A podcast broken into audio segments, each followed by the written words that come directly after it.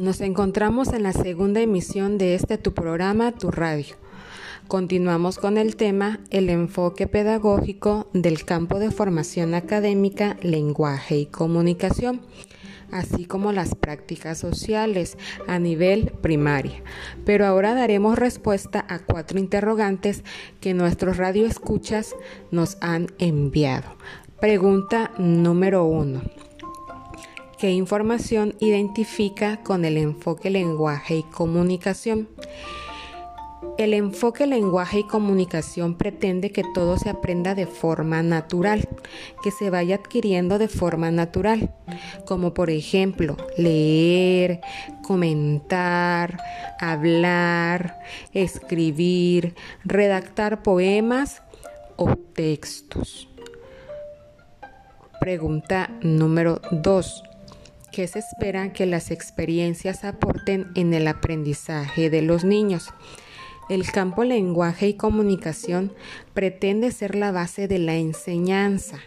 Por eso se pretende preparar a los niños para que estos se enfrenten en un mundo real, enseñarles a vivir que están viviendo en un mundo lleno de cambios y pues es necesario enseñarles a expresarse tanto de forma oral como de forma escrita.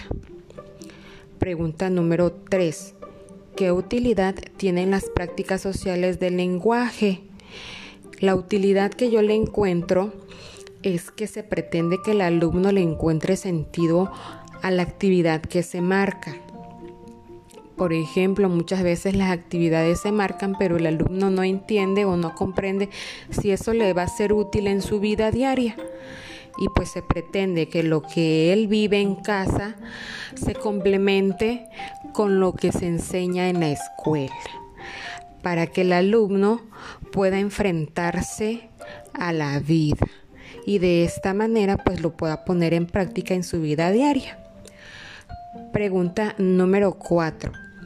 ¿Qué es necesario considerar en la organización de los contenidos o situaciones didácticas? Bueno, es necesario considerar que estos cuentan con dos tipos de organizadores curriculares.